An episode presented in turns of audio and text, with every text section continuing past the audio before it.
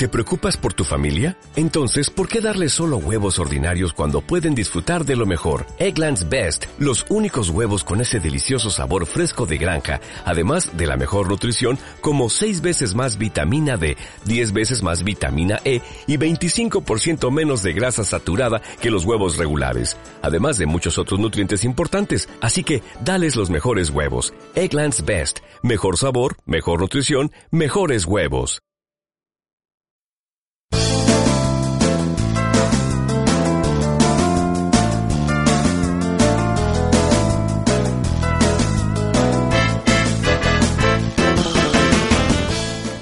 Saludos y bienvenidos a una nueva entrega de 10 minutitos del podcast de bidimensional.com, tercer volumen de verano Stephen King. Eh, saludo de Juan Pablo Cozar, que es esta persona de aquí que está hablando. Y hoy, un programa más, tenemos con nosotros a Cristina Pamplona. Hola Cristina, ¿qué tal? Hola, aquí estoy. Estoy secuestrada en realidad por, por Pablo. Me, me lanza mondas de patata y llevo aquí grabando sin parar todo el verano. Todo sea por unas rufles. Todo sea por unas rufles. Eh, los dos primeros programas hablábamos de Cuenta conmigo, hablamos también de Cujo. Y quizá eh, la película, las películas y el libro de los que vamos a hablar hoy no sean especialmente veraniegos. Mm, mm, no. Pero son como de entretiempo.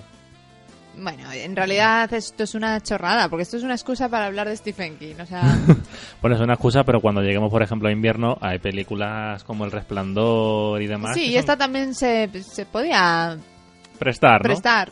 Pero también no. También Yo que sé, transcurre mucho tiempo, así que ¿qué más da? Hay verano, hay invierno. Hay muchas estaciones. Mm. Vamos a hablar hoy de Cementerio de Animales, Pet Cemetery. En, in- en inglés está mal escrito. Eh, es una gran cagada que en español no se llame Cementerio de Animales con Z. Cementerio de O animales. Cementerio de Animales con carne mecha. Eh, pero yo puedo hacer chistes andaluz. Ah, ah. Ah, muy bien. No, tú también. No, yo no. Yo soy madrileña. Me- a mí no se me permite. no se te permite apropiación cultural. Sí. Vamos a hablar del libro de Stephen King, Cementerio de Animales. Vamos a hablar de las dos películas, la de 1989 y la de 2019. Vamos a obviar la secuela de Cementerio de Animales. Ya hablaremos que está dirigida por la misma directora que la primera peli. Pero no está basada en ningún libro de Stephen King. Es lo típico que tienes los derechos. Pero sale Edward Furlong. Edward Furlong. Sí, sale, John Connor. madre John mía. Connor. Pero vamos a obviarla un poco porque tampoco, o sea, no estar basada en un material original ni tener muy buena crítica es un poco absurdo, ¿no? Entonces, si te parece, vamos a empezar por la novela. Eh, ¿Cómo descubres tu cementerio de animales? Bueno. ¿Y qué te parece la novela y de qué va? Yo diré primero que en esta en este podcast posiblemente tú vayas a hablar más porque yo no me lo he preparado mucho, por no decir nada. Hace año y medio, dos años, vi la primera versión y ayer, y ayer revisioné la segunda. Eh, la primera la vi en pase y mm, en pase de prensa y, y- y la segunda la he visto en eh, la comodidad de mi salón. Eh, pero lo hay, cierto, hay que decir que si nos remontamos al programa Hype 2019, cierre de temporada anterior con Paco, en el que de vez en cuando participabas, Cementerio de Animales fue una de las veces que interveniste para decir que tenías muchas ganas de ver la peli. que era la película que más ganas tenía junto a Mujercitas. Y Mujercitas aún no ha llegado, Sí. pero esta por lo pronto podemos decir que no cumplió tus expectativas en sala. Bueno, no vamos a adelantar nada, pero vamos, diré que, sí, es cierto que no me lo he, no me lo he presentado, no me lo he, uy, presentado, no me lo he preparado, lo digo porque mm, es posible que tenga que tirar de tu chuleta en, en varias ocasiones. Pero bueno, preguntabas, ¿cómo, cómo descubrí Cementerio de Animales? Lo descubrí como todas mis obsesiones. Descubro una cosa, me gusta y entonces mm, tengo que explotar y explotar y explotar a su creador. Acababa de leer, no acababa de leer, no, sí, acababa de leer eh, It y decidí que seguir sintiendo lo mismo. Que además es una putada porque es como cuando descubres una película de un director que te gusta mucho, pero empiezas viendo como su gran obra. Tienes que ir buscando luego otras obras que a lo mejor no sabes si te van a llegar al nivel de satisfacción. Yo no sé, si- no estoy muy segura de que creo que con Stephen King no se cumple eso de su gran obra. Quiero decir, conozco a gente que consideran que lo mejor de Stephen King es La Torre Oscura y gente que le gusta, que considera ¿En serio? que lo mejor... ¿La Torre Oscura? Que consigue- consideran que lo mejor de Stephen King es It y habrá gente que considere que lo mejor de Stephen King es Cementerio de Animales y estará muy cerca de, de acertar. Eh, mi, mi novela favorita de Stephen King, creo que de momento y hasta que es, posible eh, llegue a leer Dolores Claiborne, por ahora sigue siendo It. Pero Cementerio de Animales es una verdadera gozada. Es verdad que yo esperaba el- la misma sensación, ese viaje al pasado, el, el formar parte del club de los perdedores, todo, todo lo que lleva It, que se parece mucho a, A al- Cuenta a la sensación de cuenta conmigo, el volver a ser niño con, con los personajes. Eh, pero así que eh, me senté a leerlo, como suelen ocurrir con estas cosas, diciendo continuamente, sabes que no te va a gustar, sabes que no te, vas a- te va a gustar, vas a echar pestes, mm, no te vas a ver ni la mitad de bien que el, que el primero. Esto es como, como mm, dicen que ocurre con, con el primer pico de heroína, que luego los demás nunca, nunca lo alcanzan, pues lo mismo. Pero no, no, no, no. Fue a las tres páginas prácticamente ya estaba, ya estaba metida en esta historia de la familia Creed. Eh, no sé si quieres em, hacer un pequeño resumen de la obra antes de que nos metamos en pelis. Vamos allá con mis resúmenes, que tampoco me preparo y así salen como salen. Salen estupendo porque son las mejores secciones del programa. Vamos allá. Eh, Cementerio de Animales. Cementerio de Animales, vale. Eh, la película, la película, la novela. Va de un chiquín. La novela de un chiquín, no. La novela y película comienza cuando la familia Creed, una familia, un matrimonio con un niño, con una niña pequeña y un bebé, deciden mudarse de Boston a una, un pueblecito, eh, bueno, pues en medio del- de un bosque. Lanslow o Lanza o algo no, así. le- papá, no lo tienes en tus... No, mis apuntes. No lo tienes en tus apuntes. Esto está muy mal que hayas hecho esto. Porque claro, ahora me obligas a mirarlo. Oh, sí. Ludlow, Ludlow, Ludlow. no iba tan mal encaminado. Menos mal que Stephen King te lo añade todo en la primera página y ya te va haciendo un resumen. Eh, pues eh, la, la familia se ha mudado de Boston a Lud- Ludlow, Ludlow. una- un pequeño pueblo mm, de, de Maine. Pues como son todos los pueblos de Stephen King, con sus bosques, sus secretos, sus misterios y, y su belleza y sobre todo su costumbrismo. Eh, se han mudado ahí para que eh, el, el padre, eh, Luis, Luis, ¿verdad? Luis. Luis, pueda estar más tiempo con su familia. Él es médico y ha conseguido un trabajo en una universidad cercana, en un college de estos. Em, O sea, es la, vers- la versión adulta de la enfermera de instituto.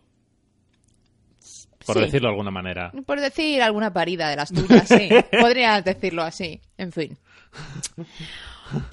Bueno, eh, consigue ese empleo y llegan a Ludlow y se encuentran pues con una casa idílica, rodeada por bosques, todo maravilloso, a excepción de su localización demasiado cercana a una autopista por la que pasan muchísimos camiones. Pero bueno, la casa es enorme, están en medio del bosque, los niños tienen terreno más que suficiente para jugar y bueno, todo apunta que van a comenzar una nueva vida maravillosa en ese en esa América idílica de del pueblecito pequeño donde todo el mundo se saluda y todo el mundo se dice, hey Joseph, ¿qué tal ayer? ¿Qué tal? ¿Sabes? Muy bien, Peter. Me tomé, vi un partido de fútbol y luego me tomé la cena ¿Qué viendo tal la los tele. chiquillos? Y cosas de esas que a los americanos eso pues, le gusta mucho. Y lo que ocurre eh, a continuación, estarán los, los oyentes diciendo, esta tía es imbécil y, o le ocurre algo. No, es que yo resumo así. Y aparte, junto al sobao de la, del podcast anterior, eh, se suma que este hemos decidido que era buena idea poner pastillas de chocolate valor de las del ochenta y tantos por ciento. Y tengo ahora mismo pues cemento en la boca. Así que continúo. El- la, la familia además tiene una mascota preciosísima, un gato llamado Church por Winston Churchill. Y, y es el, el amorcito de, de la pequeña Ellie, de la niña pequeña. Y La niña, bueno, pues tiene, debe estar en, en esa edad de 8, Los siete, 7, ocho, 8 sí. años, en lo que todo es explorar.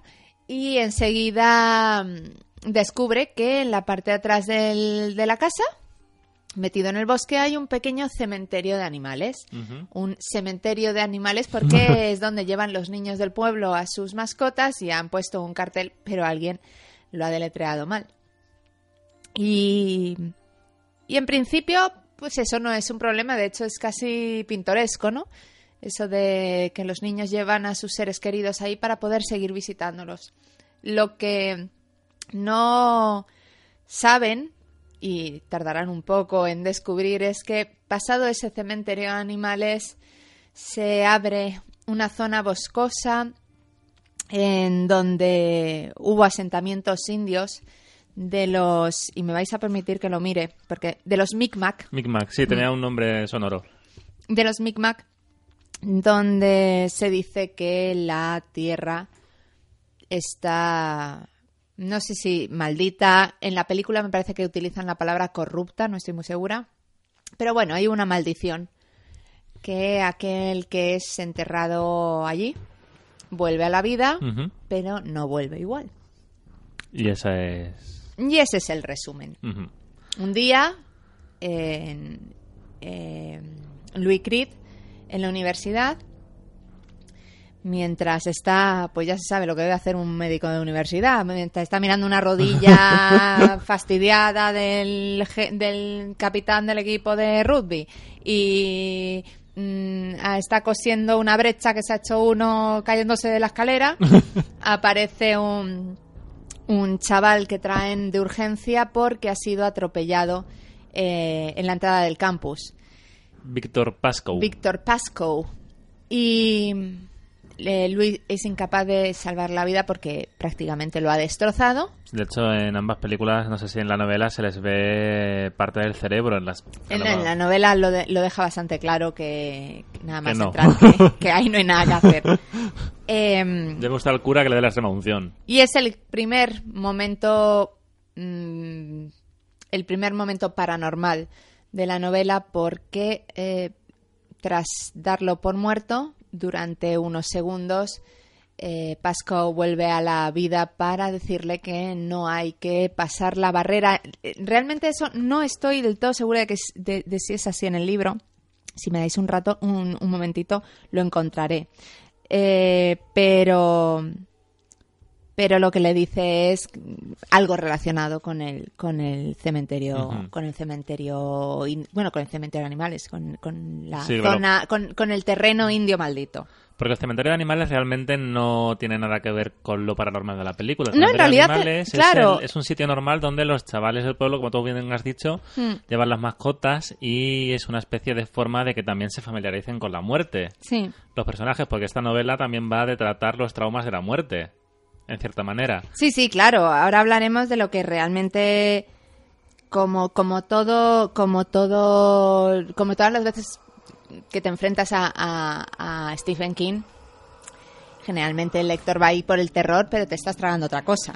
El terror es una herramienta para contarte mm, asuntos no sé si más profundos Trascendentales. Pero sí, más Hombre, trascendentales. para mí el tema de la muerte me parece un tema trascendental. ya pero porque a ti te da mucho miedo Sí, la ver- Hombre, que lo vamos a hacer, ¿no? Pero sí es verdad que es una forma... ¿Cómo le explicas a un niño de 7 años lo que es la muerte? ¿Cómo le haces que la afronte? ¿Cómo... Yo no sé si tú has tenido mascota. ¿Cómo te enfrentas a la primera muerte de tu primera mascota? Porque a mí me sigue persiguiendo en sueños Leandro.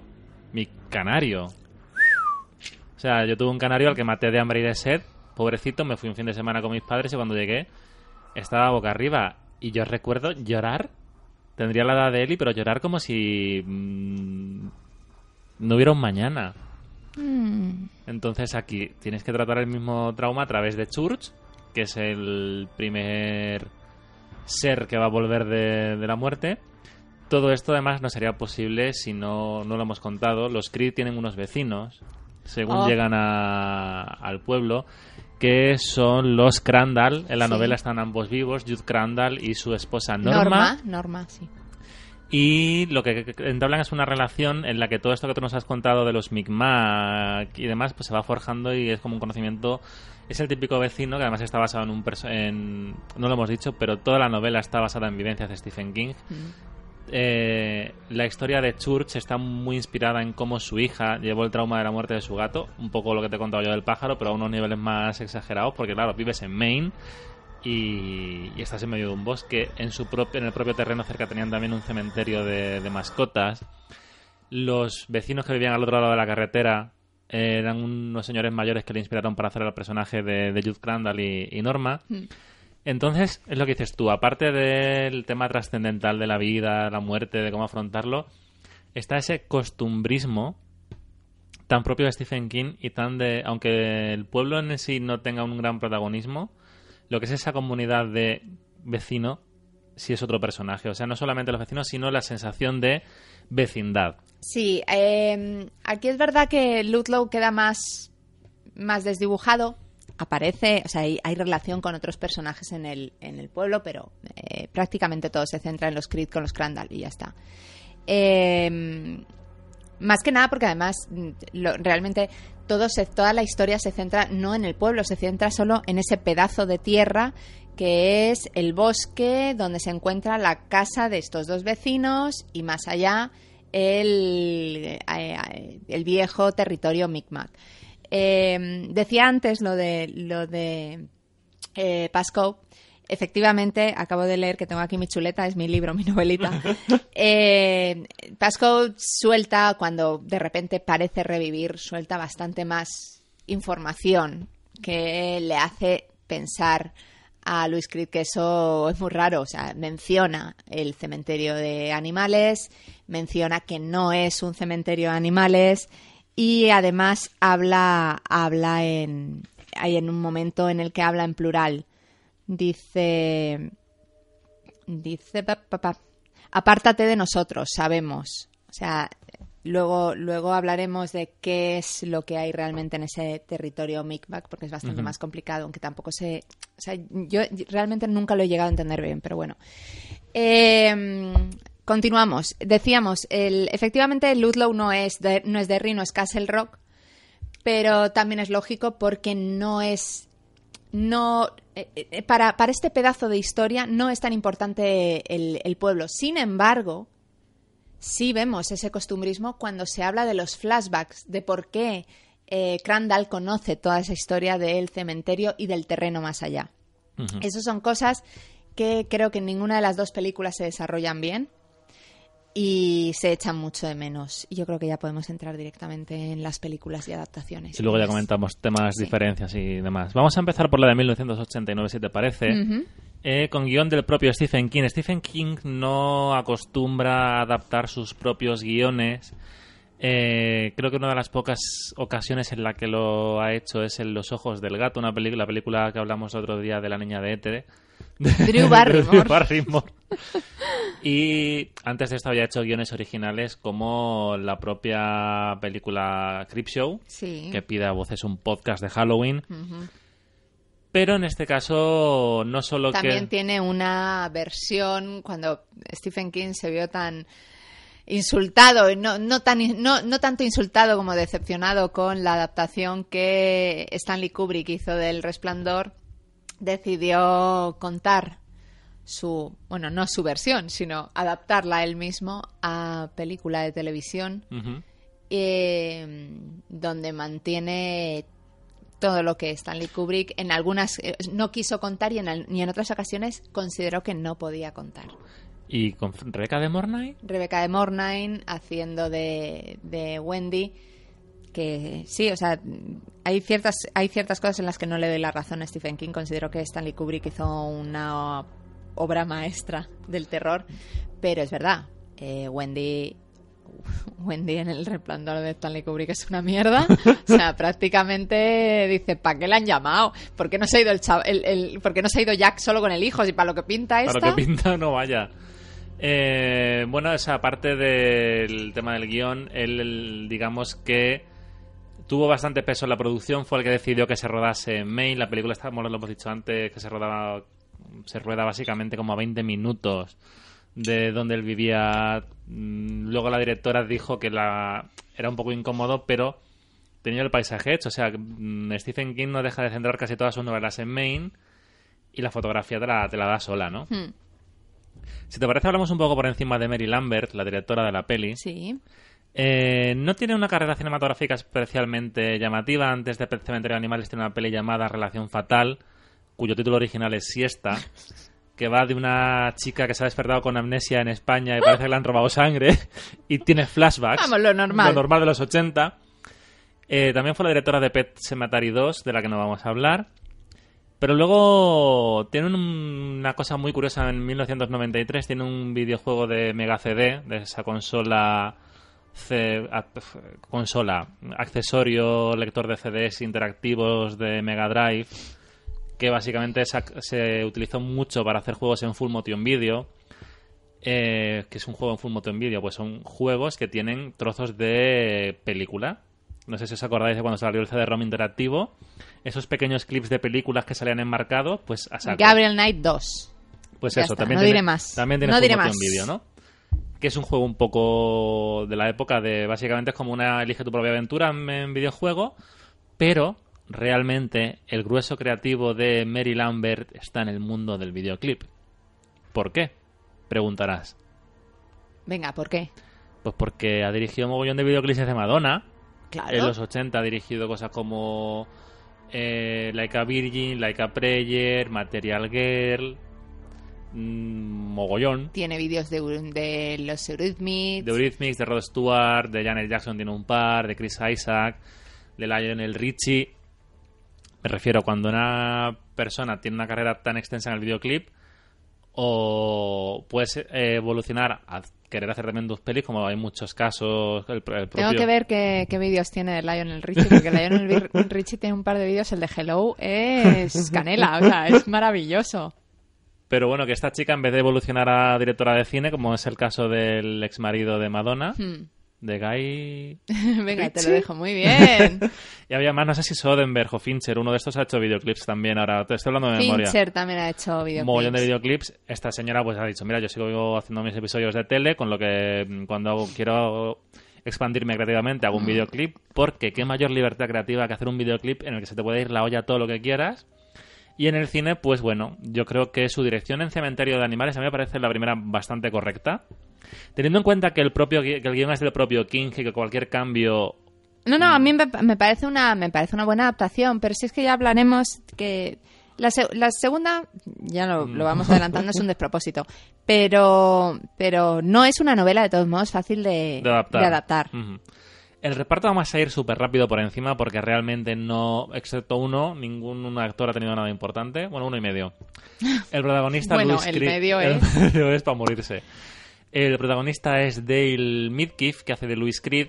Si miráis su ficha de IMDb, vais a encontrar mogollón de tele y secundario y tal. No tiene nada destacable, no- ni siquiera hace esto de, ah, bueno, pues hizo tal, nada.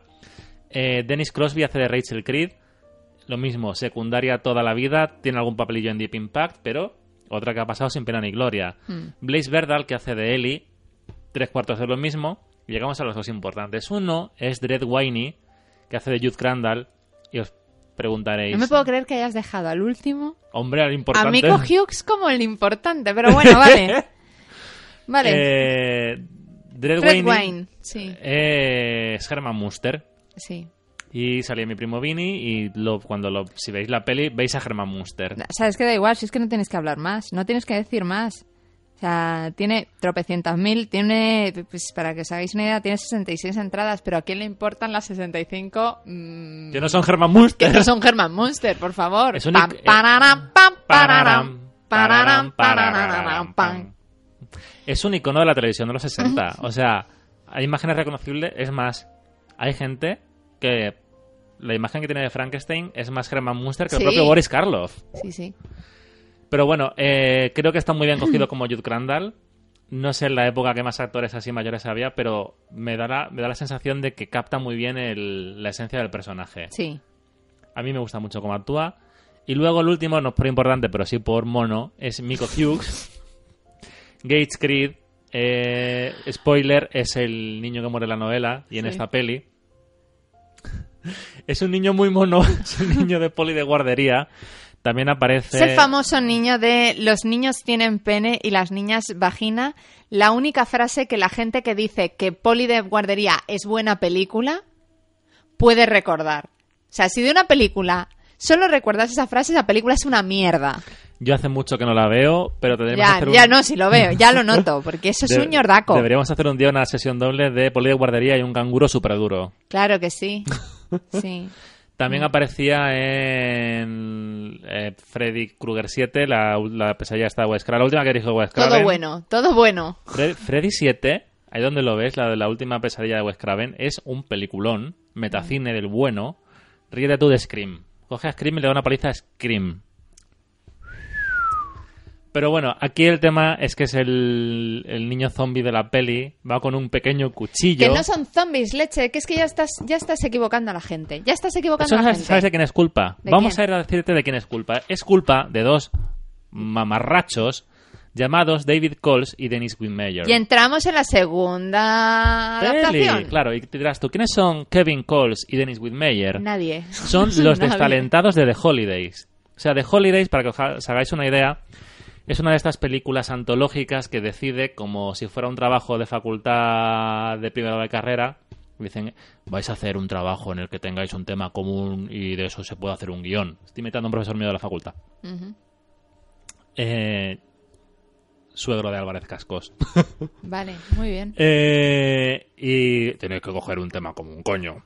Y pues eso, el tema común en este caso son las vacaciones y historias de terror en torno a fechas señaladas. Y dices tú, bueno, en principio es un tema que podría salir bien, ¿no? Hay 10 o 12 historias, se salvan una y media. Tiene Kevin Smith una historia sobre Año Nuevo que es para echarle ácido en la cara. soy, ¿sabes que soy el más fan de Kevin Smith que conoces en el mundo?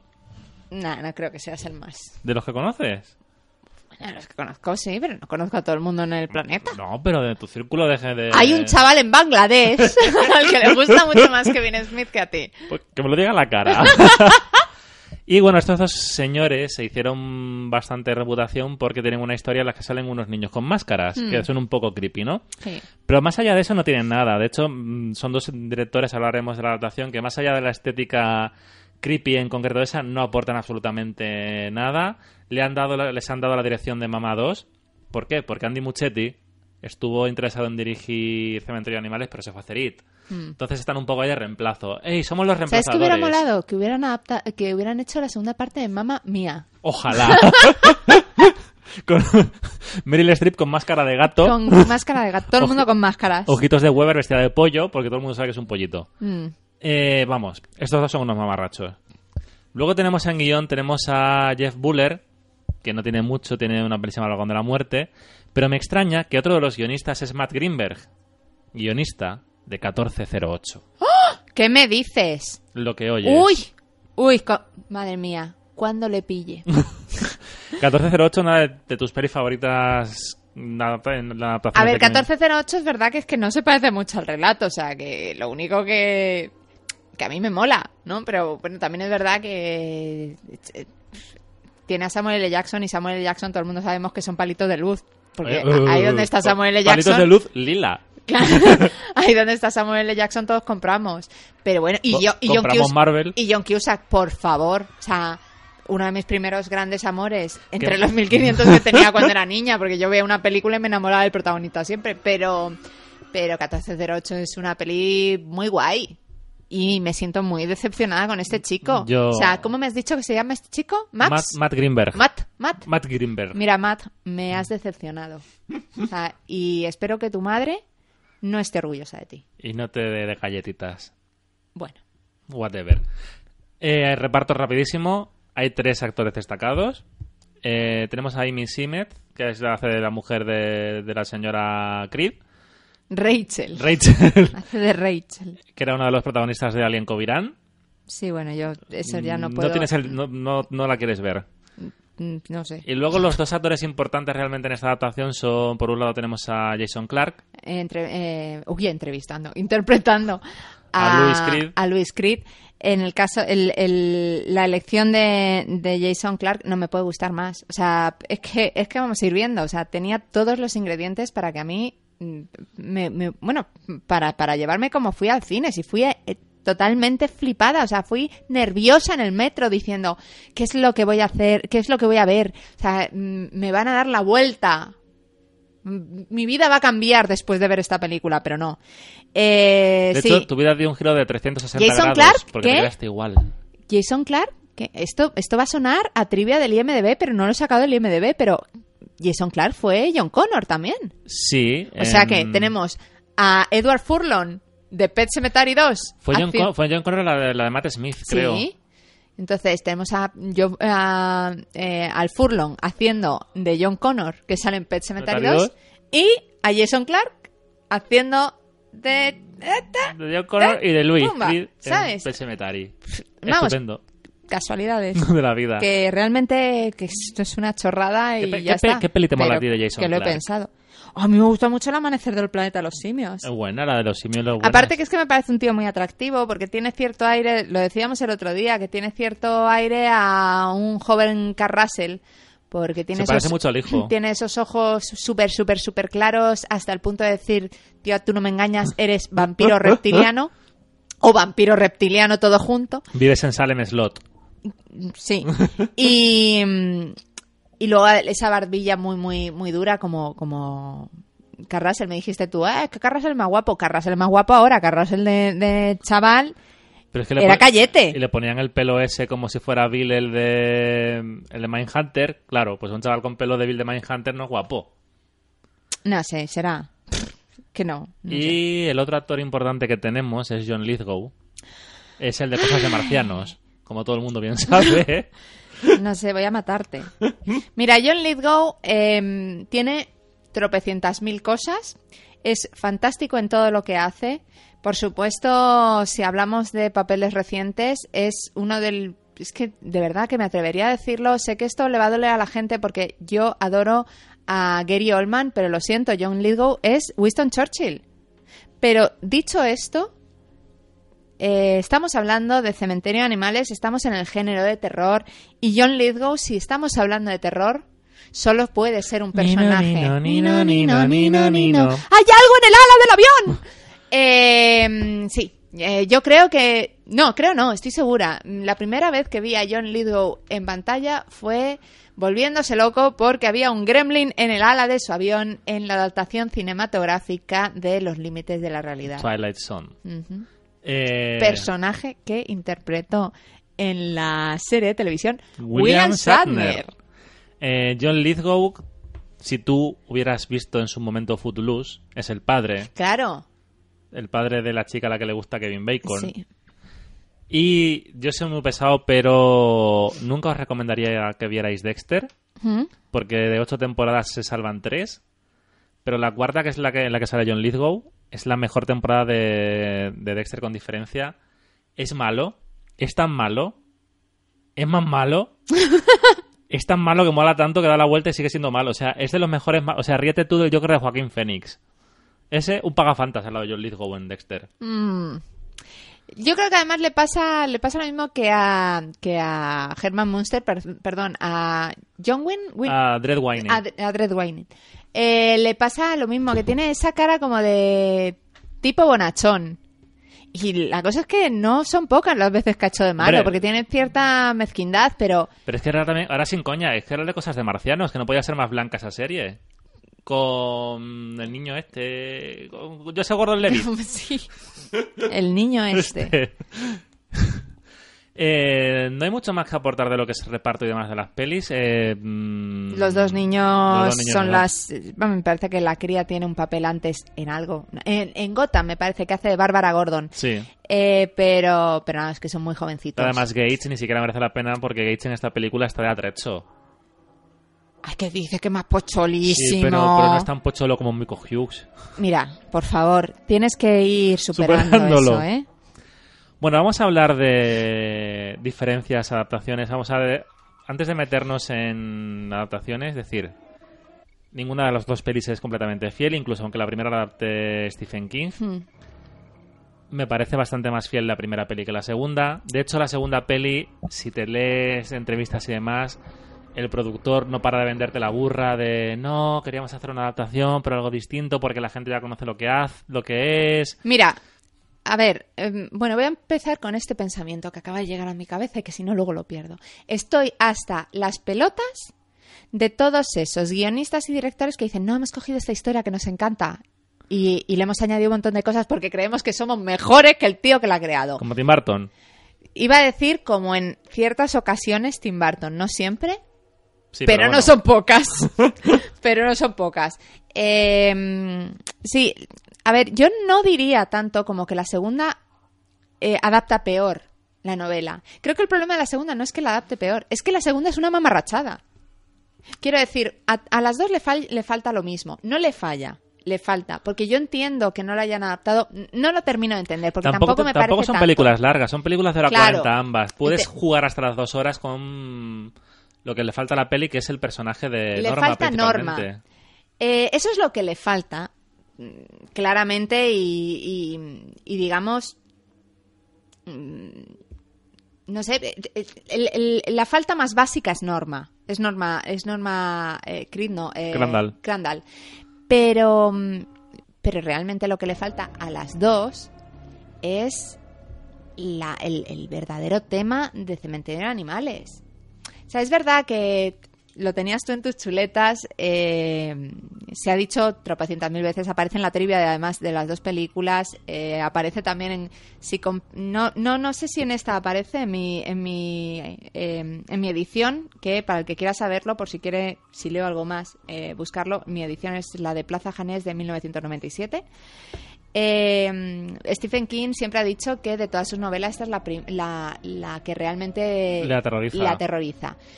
Eh, es una película de terror, claro. O sea, es una historia de terror, perdón. Sigo diciendo película, pero aquí ya estamos hablando de todo en general, de novela y película. Es una historia de terror, claro que es una historia de terror. Tiene además elementos paranormales. Aquí, aquí sí que estamos hablando puramente de elementos paranormales. Aquí no estamos hablando de un niño perdido, no estamos hablando de un perro con rabia. No, no, aquí estamos hablando Estamos hablando de, de maldiciones mal- indias, estamos hablando del, wen- Wendigo. del Wendigo. Eh, estamos hablando de muertos que vuelven, de que, que- que, resucitan, renacen, que vuelven realmente no como ellos, no sabes muy bien si poseídos, que entiendes que hay algo de eso por el tema de que Pascal se refiera eh, a, a algo como, como nosotros, como ese, ese, Ese ente- ese, plural que da tanto miedo como ¿Cuál es somos, somos legión. Ese plural que da tanto miedo. Eh, te, te vas a terminar cargando El el, chiringuito. Mm. Perdonad, agua. Eh, realmente el problema de, de- las adaptaciones es que parece que se centra en adaptar la historia de terror. Pero Cementerio de Animales, y eso ya puedo decir que al principio pensaba, bueno, es que yo vengo aquí a, yo vengo aquí a hablar de, mi, de mi libro, de mi libro de Plaza de Janés, eh, o sea, mi libro porque me lo he comprado. De- vengo aquí a hablar de mi libro, no, o sea, lo he estado comentando con más gente que ha leído la novela y que ha visto la segunda adaptación o la primera. Eh, el problema es el mismo. Que en la parte de terror está guay. Si, si al final el, el- el lector de Stephen King lo que quiere es lo que quiere es jarana, ¿sabes? Lo que quiere es que le den sustito. Lo que quiere es que le, que, que le Mal hagan... rollito. No, es claro, que le hagan, que le hagan sentir un escalofrío justo antes de cerrar los, los ojos, antes de irse a dormir, ¿no?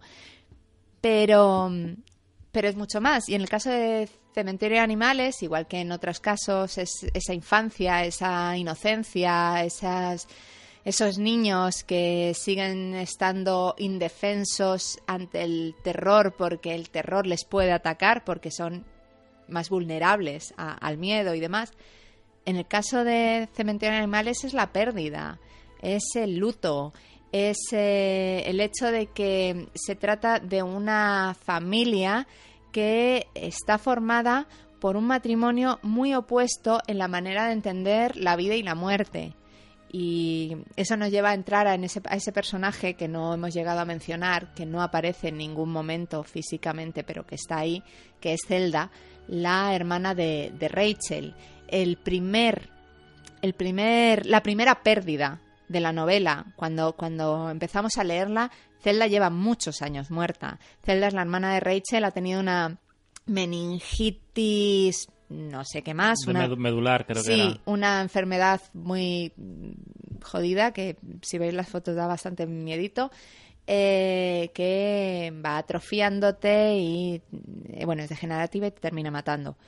Eh, Zelda a Zelda la, la- la terminan la terminan otorgando un papel de cuidadora de su hermana siendo niña totalmente injusto porque es tan solo una nenilla, es más pequeña que su, que su hermana Zelda y sin embargo la ponen ahí para que cuide de ella cuando sus padres están fuera. Entonces eh, Rachel cuenta que en el fondo ella odiaba a su hermana porque sentía que le había ro- robado la infancia, hasta que un día en el que sus padres han ido a una fiesta y la han dejado al cuidado, le lleva a la cena y cuando le está dando de cenar, Zelda se atraganta y en lugar de hacer algo, se queda quieta viendo cómo se empieza a retorcer y sale eh, corriendo y gritando por el vecindario eh, Zelda ha muerto, Zelda ha muerto, hasta que un vecino la escucha, la abraza y ella dice, los vecinos pensaban que, yo estaba llorando, pero en realidad reía. Eso hace que Rachel sienta mm, un cargo de conciencia que lo que ha hecho es alimentar una idea de qué es la muerte y sobre todo de por qué sus hijos no pueden estar cerca Expuestos a la muerte. Claro, cerca de la idea de que, bueno, de que somos finitos. Entonces, Tienen eh, una buena muerte a los niños, creo. Por lo menos en las pelis se supone que la madre de, de Luis está muerta. la verdad es que no, En una de las pelis, no sé la puedo novela. decir que en la novela eh, no tengo ni idea. De sé que los padres de Rachel están vivos, porque en la novela tienen un poquito más de peso. Eh, pero, pero igualmente hay un momento, hay una. Es verdad que en la película lo dicen. En la, se- de, de- Hay una- la última, por lo menos. hay una bronca entre, entre Rachel y Louis porque hablando, la niña hablando de... La niña empieza a obsesionarse con la muerte pues porque tiene un cementerio al lado. Sinceramente, yo no creo lo, del- lo de la madre de, de Louis aparezca en, los, en, los, en el libro, pero tampoco lo, tampoco lo aseguraría. Y entonces empieza a obsesionar y entonces le dice pues, la- una mm, pregunta clásica de niño, ¿qué pasa cuando nos morimos? eh, Louis Creed, que es un hombre de ciencia, le dice que bueno que nadie lo sabe y Rachel pues Sí, le cuenta la de... le dice que nuestra alma va al cielo y demás y luego tienen una bronca porque Louis considera que no puedes venderle un cuento y Rachel considera que los niños son demasiado pequeños para entender nada más, para entender que luego no se sabe lo que hay, ¿no? Entonces, ya desde ese primer... Estamos hablando de un momento en el que ni ha muerto el gato y que lo único que ha habido es, ha sido el encuentro de- del cementerio de animales, nada más. Y sin embargo ya están hablando de la pérdida. La pérdida es continua. Eso va más allá y por eso es por eso es una pena que se que quiten de en medio al personaje de Norma cuando eh, Norma la, la mujer de Jude que está enferma de cáncer muere Norma se comporta con Ellie y con Kate pero Kate es Como- muy chiquitito como si fuera una abuela. como una abuela en la, en la novela cocinan juntas, hacen galletas y demás. Y es, ese sí que es el primer encontronazo real. En, en ese momento ya ha muerto Church, pero bueno, eh, la niña empieza a tener problemas con el gato porque el gato, efectivamente, eh, ya vamos a hacer spoiler, el gato muere. Eh, y Jude le dice a Louis que si no quiere que su hija sufra, lo lleve al cementerio que está más allá del cementerio de animales, lo entierra ahí y volverá a la vida. El gato vuelve a la vida, pero vuelve más arisco y sobre todo empieza a oler mal. Pues claro, es un cadáver. Cosa que mantienen en la peli, en la primera película y en la segunda no. En la segunda no, pero tú sabes que eso no puede oler muy bien porque sale hecho un Claro, o sea, En la primera película y la novela es algo gradual. claro, En la segunda directamente Se va sale- pudriendo. salen con un ojo pipa, con la cara llena de venas, el gato parece que se ha peleado con un cujo. Claro, se supone, se supone que cuando ellos, como, como vuelven muy a las pocas horas, no hay una degeneración del cuerpo. El cuerpo se va ge- degenerando en movimiento, o sea, estando vivo entre comillas. Eh, pero, el, pero el primer El primer encontronazo con la muerte, sintiéndola como la de un ser querido, familiar. No digo que la mascota no sea terrible, pero eh, quiero decir, el primer encontronazo con esta señora que es un poquito más mayor que mis padres ha muerto, pues algún día morirán mis padres. Es con Norma, a la que quiere mucho, Eli lo pasa fatal. Y ahí está la otra muerte y la otra pérdida, la de la niña pequeña. Pero durante todo este tiempo, eh, Luis está bien. Luis, Luis lo entiende todo con una naturalidad. Porque es médico. Es médico, sí. Está, o sea, está viendo muertos todos los, no todos los días, pero cada dos por Lo tres. entiende como una naturalidad, con una naturalidad que es lo lógico no solo para un médico, sino para un adulto. No termina de comprender por qué Rachel está, se, se pone así con el tema de su hermana, si está claro que no fue culpa suya, bla, bla, bla, bla, bla. Hasta que llegamos al momento más dramático de la novela, que es una mañana en la que Kate se echa a correr hacia la carretera. En la primera película va jugando con una cometa. Sí, juraría que en la, en la novela también, tampoco la aseguraría- porque mezclo las cosas que he visto con las que he leído, pero juraría que sí. Y, y, y Louis lo ve de lejos, entonces va corriendo a por él.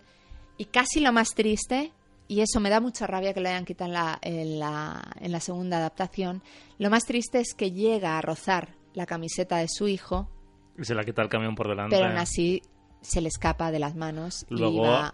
a nivel cinematográfico, la primera película, o sea, vamos a hacer spoiler, a la segunda Hmm, cambian a Gates por, por Ellie. sí. Hay un momento además en el que parece que es Gates el que va hacia el coche. Eso que cuentas tú que lo va a agarrar, lo acaba agarrando, pero es la niña en la que el gato, que de repente es Belcebú, le ha traído Sí. a la carretera, acaba muriendo, pero en la, en la peli, en la primera película, Hmm. cuando el camión golpea a Gates, simplemente se ve la rueda del camión que ha descarrilado y se ve el zapato de Gates ensangrentado volando por los aires y cayendo a la, a la carretera. Eh. O sea, tiene una elegancia visual que va más allá del terror barato de los señores Calatrava, esto, ¿sabes? Los señores Calatrava. sí. Eh, sí, estoy de acuerdo. O sea, eh, no, ya que estamos hablando del cambio de, de- de niño, no veo mal cambiar, cambiar, a, ca- cambiar, cambiar a Cambiar por, él. a cambiar, cambiar a Kate por, por Ellie, porque sí, es verdad que el problema está en que lo que funciona en el libro no funciona tan bien visualmente. Y el niño intentando matar a sus padres con una pequeña navaja es muy mono. Muy mono. Es muy mono, pero poco terrorífico, sobre todo porque no, eh, no mantienen que Cage no es Cage, que Cage llega ahí y lo primero que dice es tú me has jodido, yo voy a joderte, en la boca de un niño de 2-3 años. Sí, eh, de hecho el actor tenía como entre 31 y 33 meses. Claro, es que lo era ponen muy- en meses era que muy no, no no llega a los 3 años. Sí, bueno, yo eso ya... Es que lo, lo tengo que calcular lo- esta lo mañana preparándome es- el programa. Digo, es- 33 esa, meses. esa, mm, El meme es real. esa capacidad que te da al ser madre, el calcular todo en meses, me fascina, me fascina. Eh, entonces han decidido cambiarlo por Eli, pero es que lo que no entiendo es si vas a cambiarlo por Eli, que está bien, que una niña un poco más mayor da miedo, que encima la vas a poner ahí con su pelo largo, en plan Sadako, que siempre funciona, guay, ¿no? Pero ¿por qué no lo mantienes? ¿Por qué no va corriendo ella a la carretera por lo que sea? Y él intenta agarrarla del vestido. ¿Por qué quitar uno de los momentos más dolorosos que además en la novela tiene, creo que es mi, mi capítulo favorito porque es el más triste de todos. Hay un capítulo que comienza y Cage está vivo. Y resulta que él ha soñado que llega, a que llega a tocar su camiseta y la agarra y consigue salvarlo. ¿Por qué no regocijarse en el drama, en el, ra- en el, en el, en el drama de Luis? Quiero decir, el, si estamos, estamos eh, tratando la pérdida durante toda la novela, la pérdida de unas personas que no saben lidiar con la tristeza de, de no tener a un ser querido cerca, y estás continuamente viendo a, a, Luis como ese personaje que, bueno, que sí, que, que lo entiende, que, lo, que, que apoya a su mujer, que puede apoyar a su, a su hija e incluso a Jude, pero que, que todo lo, lo ve con, como con naturalidad. El gato ha muerto, eh, Norma ha muerto porque estaba muy enferma, ya no sufre, va, va, va, hasta que de repente ocurre lo, lo que más sin sentido pueda tener en esta vida, que es la muerte de un niño pequeño. Y, y es cuando, cuando matan a su, a su, a su bebé. Me vale el bebé, me vale en la, La niña. me vale la adaptación la niña, o sea, a, a- a tu hijo, a esa persona que tendría que sobrevivirte cuando eh, la cabeza de Creed se va. ¿Qué ocurre? Que eh, para, para aquel entonces Creed sabe muy bien lo que hace ese terreno que está más allá del cementerio de animales. Porque han traído de vuelta a Church. No solo han traído de vuelta a Church, sino que, y ahí vamos, lo, lo, lo, lo conecto porque es otra de las cosas que le faltan a, a- a ambas adaptaciones y que a mí me chifla en la novela. Eh, Creed pasa una noche con, con Jude en la que le cuenta claramente eh, todos los casos importantes, entre los que está eh, la resurrección de un toro, Que me flipa eso. ¿Quién le da por resucitar a un toro? ¿Por Oye, qué? ¿qué pasa? Los toros también tienen a dueños que lo quieren y, y que ¿Te- te les echan te de menos, ¿Te joder. imaginas a Juan José Padilla con acceso al cementerio de animales? Mira, Juan José Padilla, con que resucite su ojo ya va bien. Ay, qué mala soy. No, no. No pasa nada. Es de En Jerez. fin, en fin. No puedo meter ah, bueno, claro, que tú eres andaluz. Vale. eh, el, propio Jude ha, resucitado a su perro. Es el momento en el que entendemos que efectivamente los animales vuelven, pero ya no vuelven iguales, vuelven ira- irascibles, vu- vuelven oliendo mal, vuelven, vuelven sin ganas, como, como muertos vivientes.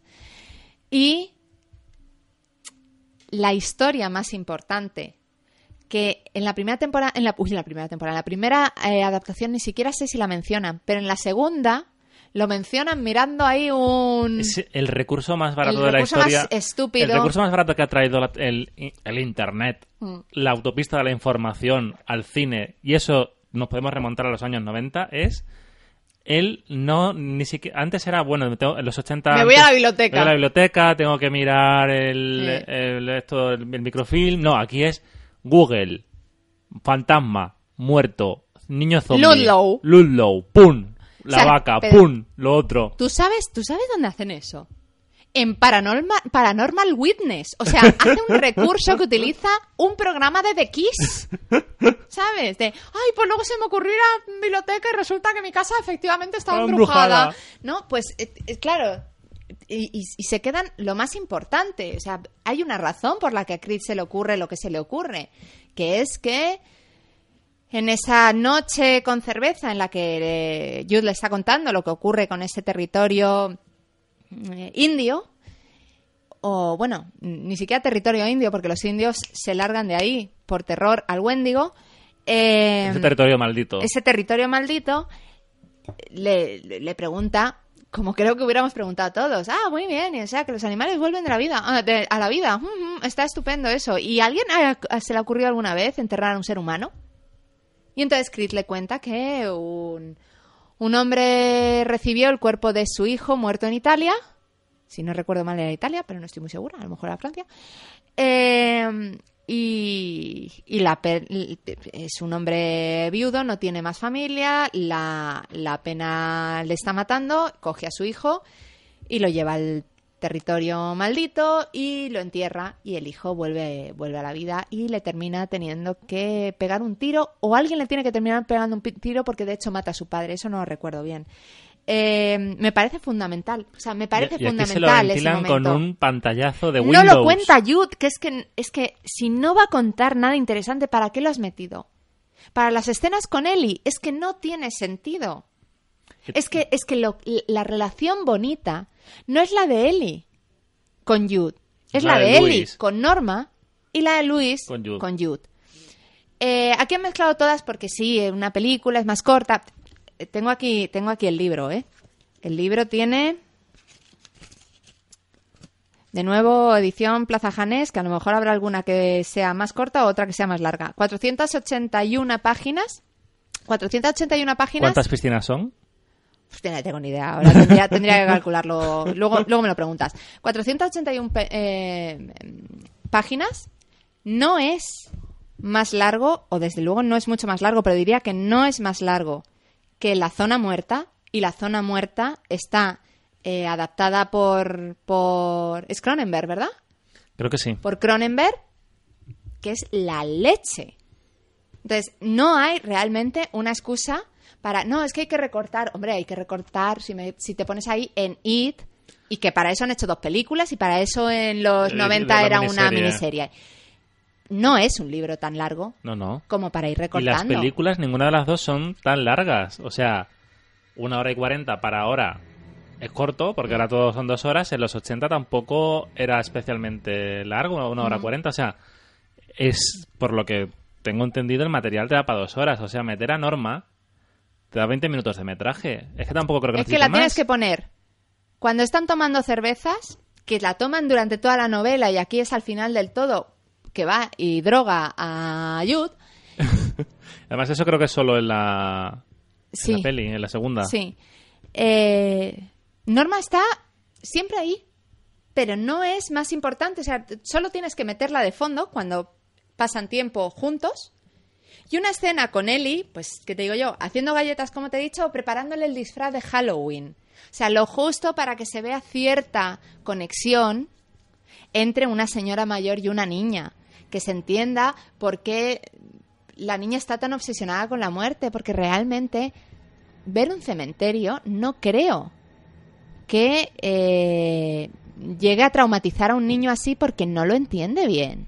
Tú entiendes cuando una persona que ha estado ahí todo el tiempo de repente no está. Entiendes la ausencia. Un niño entiende la ausencia, no entiende una lápida. Hmm. Entiende que aquella mujer que se mm, comportaba como una abuela de repente no está. ¿Dónde está?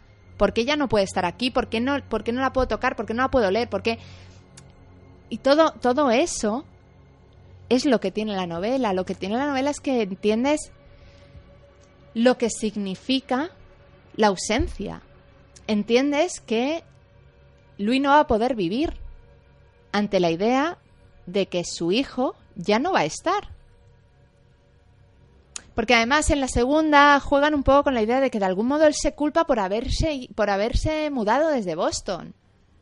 Pero si es que, primero él no tiene culpa de nada, pero la culpa es lógica, la culpa es sencillamente que estuvo a punto de tocarlo y de, y de De salvarlo y no ha podido.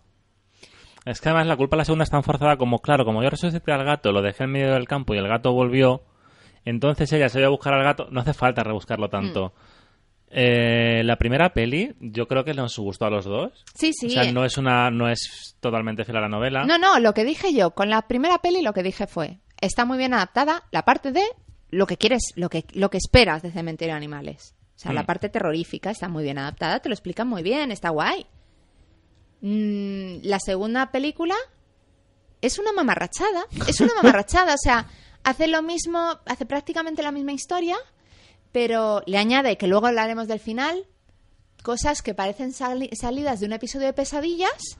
Para empezar, eh, me meto mucho con David Co- con Kevin Coles y Dennis Wade Meyer, Hmm. pero es que es verdad, o sea, es una película para niñatos adolescentes. O sea, comencemos con esa, esa escena que en el tráiler funcionaba guay, que es la procesión de niños con máscaras. Pero ¿por qué necesidad de meter a niños con máscaras? Me, dijo, me dijiste tú, esto, pero esto a qué viene. Le dije, esto no viene a nada. Pero bueno, está guay para presentar el, el- el cementerio, está chachi. O sea, da bastante mal rollito. Es una sensación de ritual. vale, venga, vale. guay, venga, Com- lo, lo co- compro. lo compro. Pero es que resulta que todo eso solo tiene una finalidad y es que al final la niña se ponga una máscara ¿para qué? O sea, se pone una máscara de gato para matar.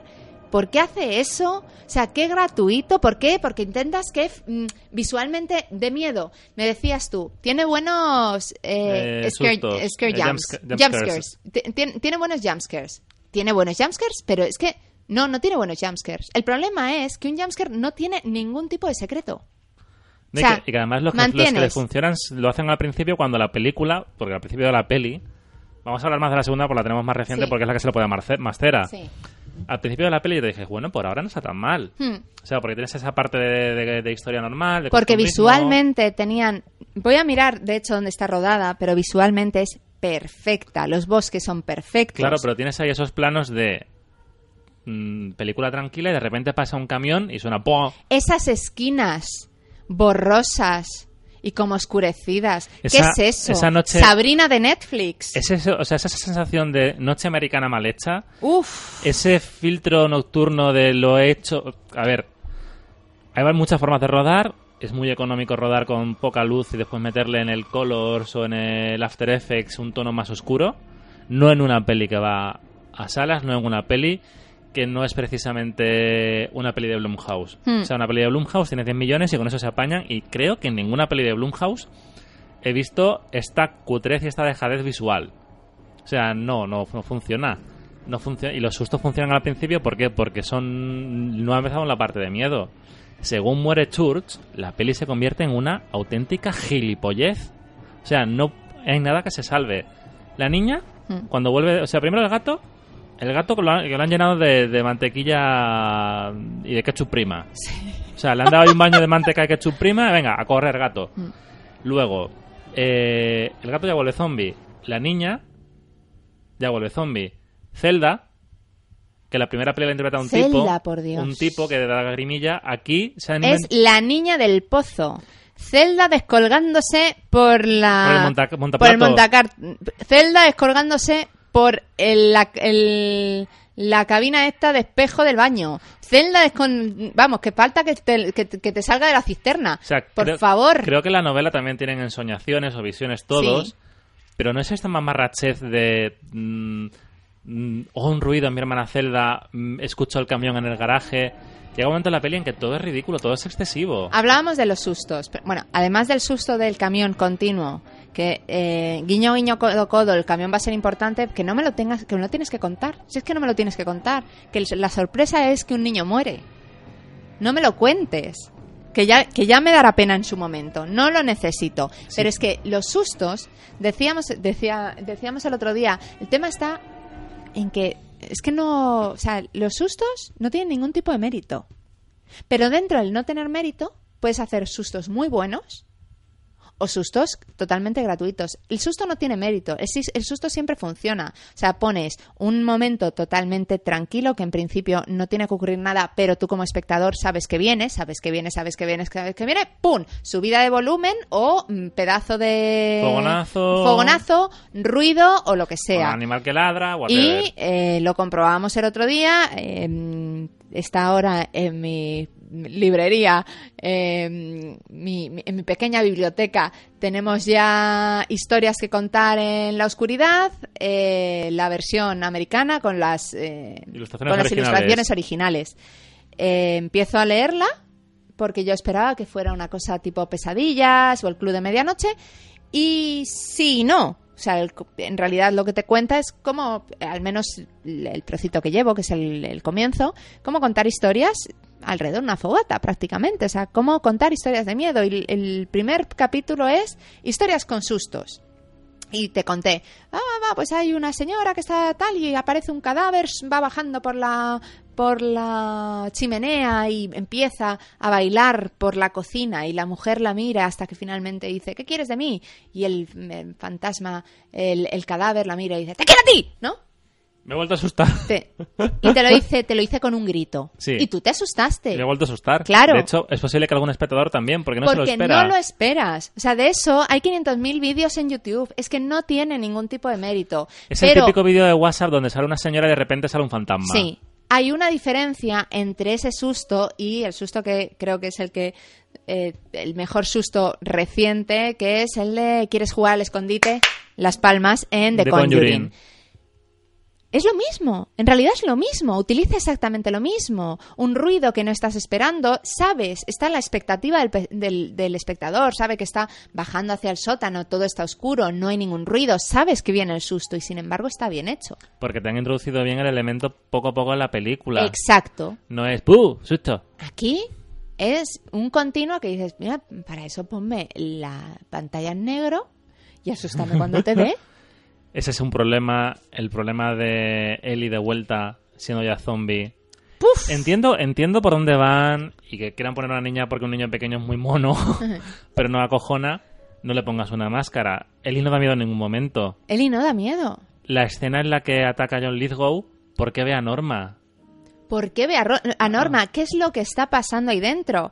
No me importa que vea a Norma, no me importa que vea a Norma si, si, si, si ya nos han avisado que lo que hay es eso- lo que hay dentro es una especie de ente diabólico que puede ser el que puede ser el Wendigo, que puede ser todo, que, que hablan en plural, que, que Pascal habla en plural, todo lo que quieras. Pero si vas a hacerlo, me lo metes antes. O sea, me lo explicas antes. sí. Me explicas bien quién es Norma. Me pones una foto de Norma, porque es que realmente Es que lo que la- aparece es una vieja. Aparece una foto de la supuesta boda de, de Judy Norma, Mm. que se ve que es un Photoshop de, de John Lithgow jorobado, pero no se ve ninguna foto, no se le ve la cara en ningún momento. Claro. Podría ser Norma, podría ser eh, la señora Fabada O sea, Litoral. claro. realmente dice, claro, lo entiendes porque el porque lo entiendes, ¿no? Porque además dice, no eres tú, tú no eres Norma y tal y cual. Pero realmente hay un momento que dice, pero ¿y esta vieja que pinta aquí? ¿Quién es esta? ¿De dónde ha salido? ¿Dónde, ¿De dónde ha salido? Porque se le ha puesto la cara así a Eli. No tiene, no tiene sentido. Claro. Eh, a, eso, a eso le sumas que, que es verdad que las dos películas pecan de lo mismo, que es que de, eh, uf, eh, quizá hacen todo el, tramo de Louis Creed entrando en el cementerio y desenterrando a su hijo en la segunda adaptación, hija, quizá demasiado rápido. Ahí es donde está prácticamente todo el dolor del personaje. Pero lo pasan así. De repente, Ellie, Ellie vuelve a la vida y cometen el mismo error que en la primera película. Lo que pasa es que en la primera película se lo perdonas porque es un niño pequeño. Aquí estamos viendo una niña que debe tener 8 o 9 años, a la que sinceramente el director ya le podía haber dicho a su madre, oiga, ¿tiene algún tipo de problema con que la niña diga tacos? ¿Sabes? Porque vuelven a la vida y vuelven a la vida con un conocimiento de la persona que están atacando y, por supuesto, no vuelve, no vuelve la niña, no vuelve la niña mala. O sea, no es cierto. De hecho, lo que entiendes cuando, cuando vuelve Cage en el, en el libro, o cuando vuelve Ellie en la segunda adaptación, o lo que sea, se supone que lo que tienes que entender es que no es que no vuelvan igual. Es que no vuelven ellos. Es que no son ellos. O sea, Cage en, en la novela, eh, bueno, mm, es eso, le dice, tú me has jodido, yo te joderé a ti y tal. Y a partir de ahí, es un pedazo de cabrón. es, un, es un mal bicho. Mal bicho. Y por eso da mucho miedo. Da mucho miedo en el libro. Es, es verdad que no es tan fácil hacerlo en pantalla, pero aquí ya tenías una niña. Y ya tenías una niña crecidita que podía ser más cabrona, ¿sabes? Y no que la manera de hacer que dé miedo es haciendo... "Eh, ¿Dónde está mamá? ¿Pero qué es eso? El dinosaurio ese de Tuno Mami. no mames. O sea, ¿qué es eso, por Dios? Lo que nos lleva a el último... Porque en la primera peli al final lo respetan. El final lo, lo respetan. A mí el final me lo respetas. Respetas. En la segunda, los, los señores estos no. Eh, digamos que ya empieza, ya empiezan a fastidiarlo desde el momento en que muere, en que muere Ellie. En el libro, cuando muere Kate, se celebra un, un entierro en el que queda bastante patente lo que ya nos han estado contando sobre la mala relación que tiene el marido de Rachel con sus suegros, que como en la segunda no te lo ponen, Ojo, ojo, que el productor Ojo, dice... pollo. No, sí, sí, queríamos hacer que tuvieran una peor relación, pero al final decidimos dejarlo con una simple mirada. ¿Para qué? No lo hagas. O sea, esa, Claro. esa mirada de... esa mirada de película de, que parece que le 3 está mirando diciendo, ¿te has pedido tú o, he, sido, yo? ¿Sabes? No, Todo mal. todo mal. Eh, entonces, ya empiezan a fastidiarlo ahí. Entonces, Rachel no puede soportar la pérdida de su hija y decide irse a pasar unos días con sus padres a Boston. Y que además juraría que en el libro no es a Boston. Pero bueno, eso ya es, eso ya, hable- ya vamos a dejarlo Correr. correr. Eh, Rachel empieza a tener, pues eso, pensamientos extraños sobre lo que pueda estar pasándole a, a, a Louis y lo que pueda estar pasando allí en casa. Y Ellie, aquí Kate, porque claro, la que muere en, en- la película es Ellie. Eh, Ellie en la, en la novela lo mismo, dice que está ocurriendo algo y demás. Rachel se caga de miedo, coge el coche y se vuelve. Y a Ellie la deja en Boston. ¿Qué sentido tiene llevarla donde se está sufriendo, cuando tiene a sus abuelos para cuidarla. Bueno, pues aquí se vuelve Rachel con el niño. ¿Sabes?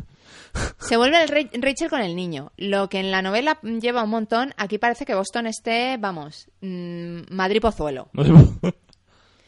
Y, y nada, cruza Bangor, cruza Salem Slot, cruza, Cruza Derry. cruza Derry, y llega al pueblo y llega al pueblo para ver que efectivamente su hija ha resucitado. En la novela, cuando ella llega, entra en la casa, se encuentra con su hijo y su hijo la asesina. Aquí Le hace el juego psicológico ese de soy Rachel porque dejaste matar a te caía mal tu, tu hermana y te pincho la tripita. No, eh". no, no, pero a mí lo que más me gusta es ese momento en el que eh, Jason Clark, que es un maravilloso chico Stephen King que podría haber sido perfecto, pero con este guion no hay quien lo salve, le dice, abraza a tu hija. Y la señala ahí a su hija putrefacta. Abraza a tu, abraza a tu hija. ¿Pero qué es esto? El creepy. O sea, no.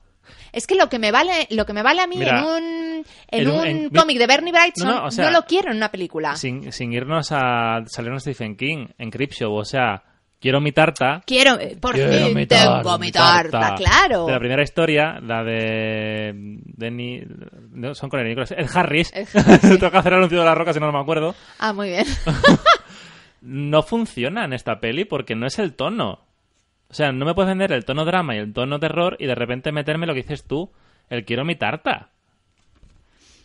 Claro, no funciona, claro. no funciona. Eh, creo que para cuando llega cuando llega Rachel, mm, sí, no, cuando llega Rachel estoy segura que Kate eh, ya se ha cargado a, a Jude. Aquí él iba a la casa de Jude y no sé qué, y entonces se convierte en Norma y demás. Hablábamos antes de cómo han hecho para que eh, para que mm, eh, Ellie de miedo, que la convierte en una especie de zombie, y no hace nada. Bueno, sí, lo que hace es que cuando mata se ríe. Eso es terrorífico. Pero Eh, no se de aquí no se sal- ríe bien tampoco, o sea, porque hemos visto pelis de terror de niños matando donde la risa de un niño da mucho miedo. Da mucho miedo. Aquí nada. ¿Quién puede matar a un niño? Claro. Aquí no, aquí... Aquí no. Claro. Aquí le pasa lo que a Cujo. ¿Cuál es no, el- no lo que a Cujo, lo que a los actores de Cujo. ¿Qué Lo que, dices? lo que a los perros actores de Cujo. Que Ah, están, claro. Que están jugando Están jugando. a matar. Entonces, claro, eh, si ya fa- fallaba en la primera película, pero era lógico porque era un niño muy pequeño, Y cuando muy tienes a una niña que puede hacerlo, ¿por qué no hace esto? Y leo. Entró Kate Creed con el traje del entierro, tenía musgo en las solapas y los hombros y en, la- eh, en los hombros y en la pechera de la camisa. Su pelo rubio tenía costras de barro, tenía un ojo vuelto hacia la pared con terrible concentración. El otro estaba fijo en Jude. Gates le sonría ampliamente. Hola, Jude, dijo Gates con una voz fina e infantil, pero perfectamente inteligible. He venido a mandar al infierno tu cochina alma. Una vez me jodiste. ¿Creías que no vendría a tomarme el desquite? Jude levantó el cuchillo. Adelante, sácala ya, quien quiera que seas, y veremos quién jode a quién.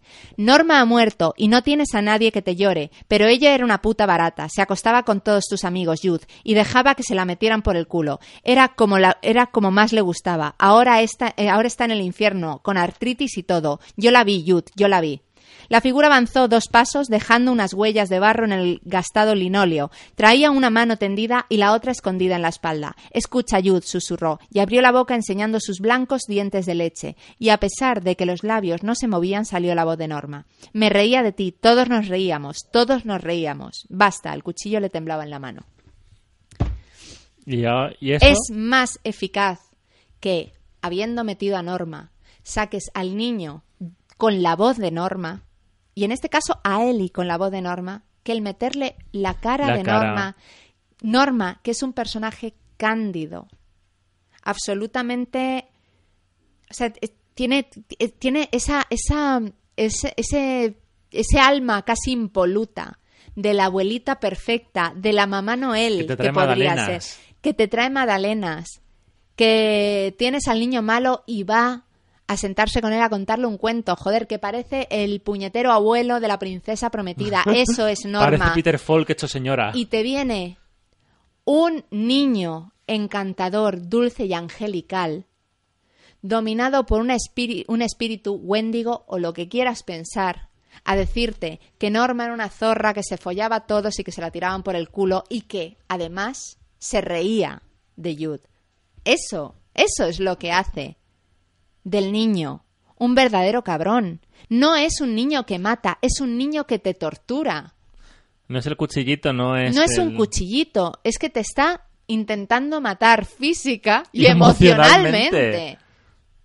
Y aquí tenían la posibilidad. Esto ya es una niña más mayor, vamos. No creo que si la madre hubiera tenido problemas en que dijera cuatro cosas. Vamos, digo yo. Vamos, si tiene problema que contraten a otra Claro, niña. exacto. No tiene más historia. Tienes, tienes la opción de hacerlo como en el libro. Pero, es Pero problema- no lo has hecho. es problema de guion y problema de dirección. No lo has hecho porque has decidido que es mucho más eficaz el terror visual. Y el terror visual nunca funciona, funciona si no hay un terror más allá, el que juega con tu coco. De hecho, el problema de esta película, y ahora entraremos en el final, es que a partir del momento en el que muere Church, se convierte en la típica película de terror que hemos visto durante los últimos 10 años 200 veces. Todas estas películas de terror que empiezan bien empiezan a fallar, mm, rollo mamá, rollo la de Ethan Hawke de los vídeos, Sí. rollo mm, Insidious 3, Hmm. todo se vuelve lo mismo. Susto, susto, muy oscuro, mm, greedy, Sí. Greedy no daba gracioso, ¿sabes? De, Sí, sí, sí. mm, eh, sucio y pum, se acabó. Oh, qué creepy es todo, qué, qué giro más guay. Hmm. Qué giro más guay, ese es el problema. Qué giro más guay. Y eso nos lleva al final. Y vamos allá con ello. ¿Qué es lo que ocurre? La primera mm, versión eh, mantiene el final original. Y hace bien. Y hace bien. Ah, por favor, sigue hablando que voy a mirar una cosa. Bueno, pues no, yo lo único que quiero decir de estos dos señores es que yo, mm, si la primera de mamá es floja, con Jessica Chastain, que por eso está en It, y con Nicolas Castle-Waldau, Hmm. Eh, la segunda con estos dos va a ser insufrible. O sea, no entiendo muy bien lo que han querido hacer.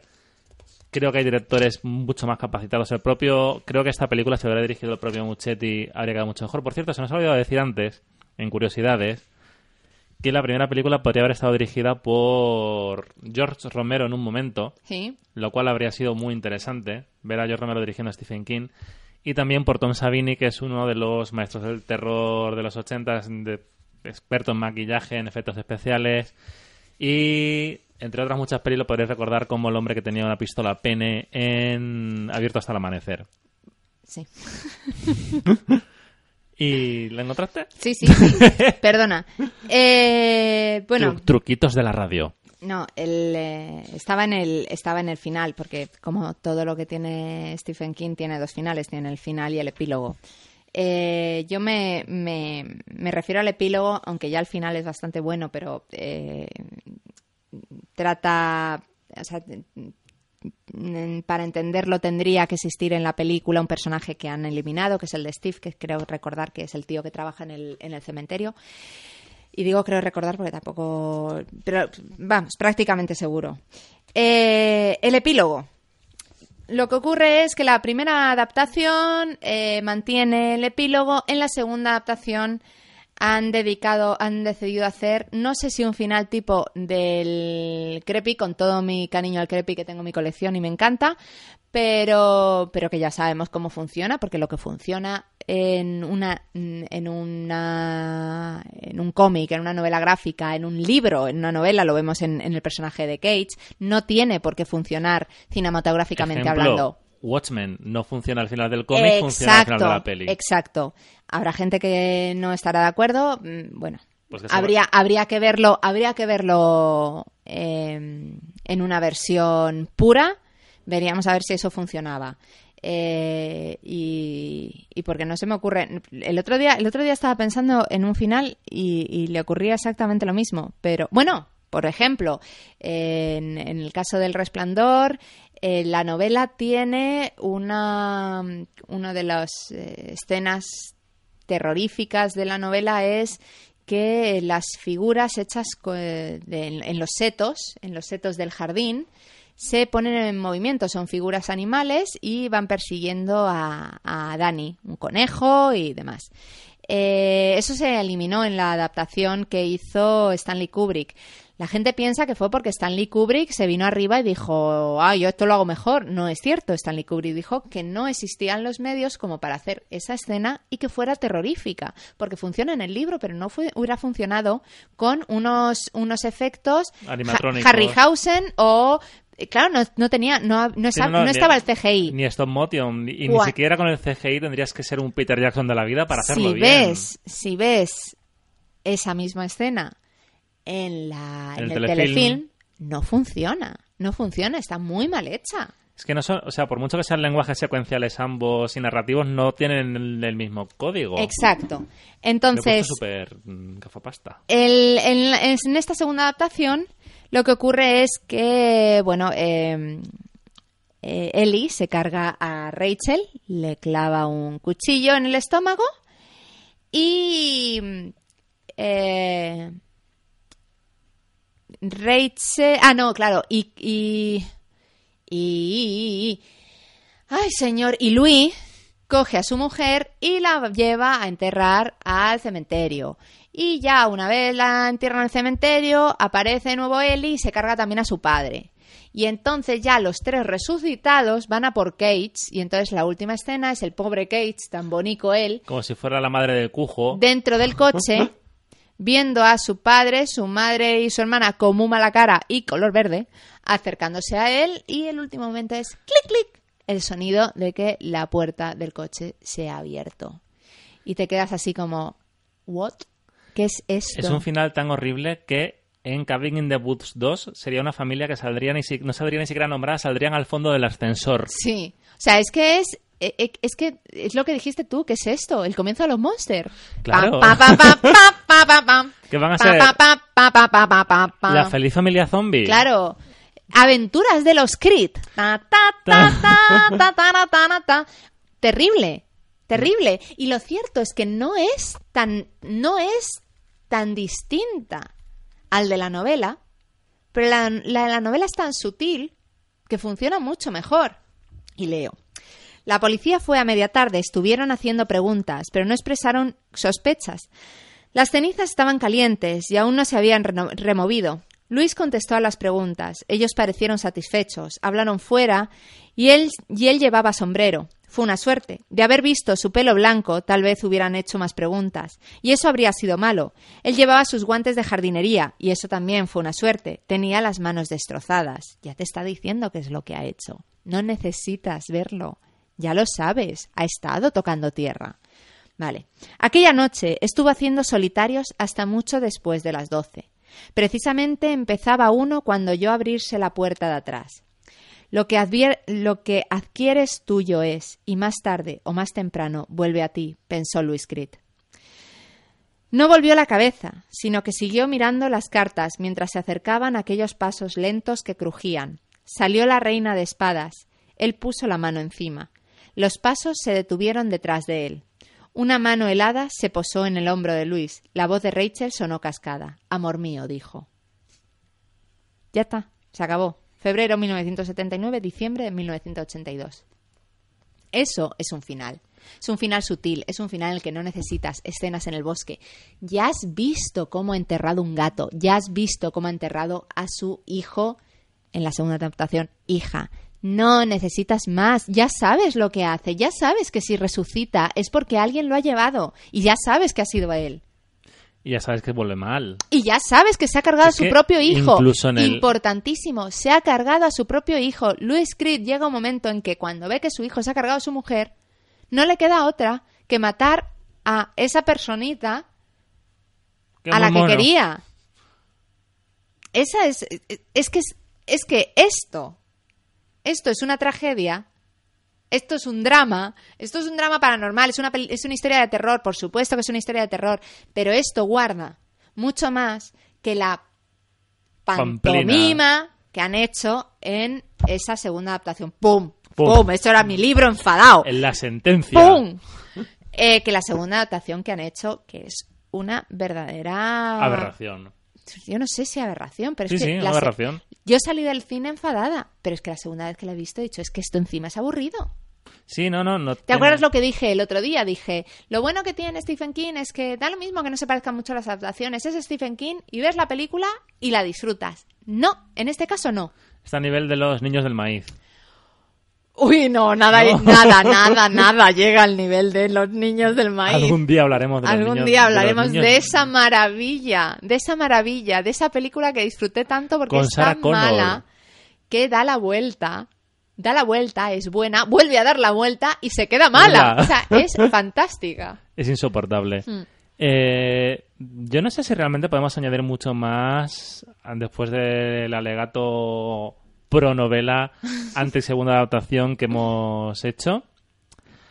Yo como conclusión, tú la novela no sé si la recomiendas o no, creo que no, porque no te ha gustado nada. Ajá. La novela ya tendríais que estar leyéndolas todos, todos, todos. Os voy a poner deberes. Hay que leerla. La primera película yo sí recomiendo verla. Sí. Eh, para empezar, porque vais a ver a Stephen King haciendo de cura. En el entierro vais a ver una película con un guion del propio King, con lo cual cualquier cambio es cosa suya. No puede, en esta, en esta ocasión no puede delegar en, en nadie. Es una película en la que vais a ver realmente el entorno de Maine controlado por él mismo, aunque esté como productor. O sea, es una Mm. película que puede reflejarlo mejor o peor, pero que te hace ver un poco realmente el ambiente real más allá de, más allá de que esté grabado en Quebec como esta, que no sé si está todo grabado en Quebec, pero creo recordar, Sí, es Canadá. creo recordar que al final de los créditos sale el, típico logo de Sí. Mogra- porque ¿por qué se graba en Quebec? Viejo truco de expediente X, es más barato que Mm. grabar en Estados Unidos. Mm. Eh, Eso no sabía. sí, eh, tiene unas tarifas bastante más asequibles y mm, incentivos y demás. Eh, la primera película la, tiene a Herman Munster, tienen cosas muy monas, tienen cosas que dan mal rollo. Mm, creo que cap- capta bastante mejor la esencia de la novela sin ser un reflejo totalmente fiel. Y son una hora y media que no vais a perder, que vais a decir, o sea, no vais a salir con la sensación de haber visto cuenta conmigo o, o El Resplandor o de sensación de, joder, qué peliculón, Hmm. pero sí vais a salir con la sensación de, qué buena película, qué buen rato echado, qué bien me ha quedado, se, se me ha quedado la tarde, ¿no? Ahora me tomo uno, un croissant mixto y tengo la tarde petén, con un café con leche, ¿no? No, o sea, es un poco esa sensación. Sí. Y sin embargo, la segunda, sales diciendo, estoy enfadado. Esto no hay croissant mixto que lo me lo solucione. O sea, eh, estoy muy cansado de, de esta nueva ola del terror de gente que piensa que todo es estética vacía. Hmm. Esta película es muy estética vacía. Lo de las máscaras no va a ninguna parte. O sea, no es eh, Ari Asler, no, Ari- no es mm, el de As. Por favor, ayúdame, ayúdame. Joder, ahora me has liado, nene. Eh... ah, la madre que te parió. Bueno, es más, claro en el caso de, de Hereditary y Midsommar. No tienes una cosa visual que te ayude a contar la historia, que simplemente estás poniendo truquitos. Y esto es una peli de truquitos mal hechos. porque- Jordan Peele. Jordan Peele. Truquitos mal. Así que yo, la segunda, sinceramente, os la podéis ahorrar completamente. De hecho, ahora mismo, si me preguntas qué quieres ver, otra vez Pet Cemetery 2019 o Pet Cemetery 2, te digo que Pet Cemetery 2. Con Sin haberla Furlong, visto. Sin haberla visto. Los niños del maíz. y ya está. Y eso es lo que puedo está. decir yo. Está- ¿Tú tienes algo más que, que añadir? No, no, que, que estoy enfadada. Que, joder, que. Mira, he hecho el podcast y yo termino enfadada. Con lo bien que te ha quedado la parte... Piensa en el libro. ¿El libro te ha gustado? ¿Te lo volverías a leer? Sí. Te lo volverás a leer y volverás a estar en paz con Stephen King y lejos de estos dos... Pero si yo no tengo ningún problema con Stephen King. A mí me parece muy bien que cobre los cheques, joder. Lo tienes con estos dos payos. Estos dos son unos mamarrachos. Mamarrachos. Mamarrachos. Caretitas, Caretitas. caraculos. Que han aprendido a hacer ahí papel maché. Son unos mierdas. Son En, mierdas. en las clases extraescolares. Bueno, pues entonces, si te parece bien, vamos a pasar a despedirnos. Muy bien. Esta ha sido el volumen 3 y última entrega de Verano de Stephen King. Volveremos con Stephen King a lo largo Sí. del tiempo. No sabemos si con miniseries No, especiales. y invierno, invierno. Invierno de Stephen King. Y cuando me, lea yo ya Dolores Claiborne, nos vemos Eclipse Mira, Total. te voy a decir una cosa. Y Misery, por Dios, Misery. El Resplandor, Misery, eh, Dolores Claiborne y ahí tiene que haber otra de invierno guay. Mira, no sé, pero el resplandor, vamos, es que me, me- me tienes que poner aquí el micrófono para mí sola. Y tenemos que vernos la... Si vemos, cuando hagamos el Resplandor hay que verse la, el telefilme. Sí, claro, Va a ser duro. va a ser duro. No tanto como la segunda de Pet Sematary. Sí. Bueno, Cristina, ¿a ti dónde se te puede leer? A mí se me puede leer en No es cine todo lo que reluce, que últimamente estoy muy poco activa, pero volveré, volveré con ganas. El nuevo curso es lo que tiene. eh, ya recordaréis cómo era ah, tener los libros nuevos que de repente decías, este año sí, este año voy a estudiar. A los seis meses ya no. o sea que yo espero cogerlo con, con Con ganas fuerza, el ¿no? nuevo curso. Y te pueden seguir en Twitter. Me pueden seguir Chris en Kitty Twitter, me pueden seguir en Instagram, que no Hola. es nada interesante porque eh, pues, tan solo pongo mamarrachadas también. Yo es que soy también muy mamarracha. A mí me ponen a hacer Pet Cemetery y me sale la misma mierda. y, y ya está. Y bueno, también me podéis saludar por la calle si me te pueden seguir por la calle, que es un clásico. No, seguir no, ¿eh? Saludar. Saludar, seguir da mal rollo. seguir no. Seguir, Seguir mal. no, ¿eh? Seguir bajón. No, no es no. Eh, bueno, encantado de haberte tenido aquí hoy. Nos- Encantada de estar. Nos podéis escuchar. Por favor, libérame. Sí, no, ya te suelto. que ha terminado el verano, libérame.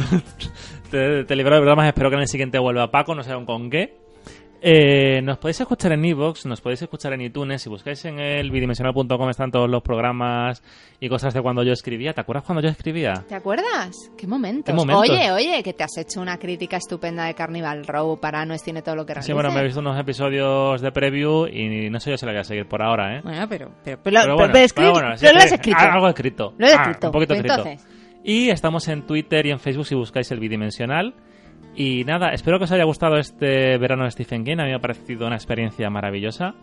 Y poco más que añadir. Así que un saludo y hasta la próxima.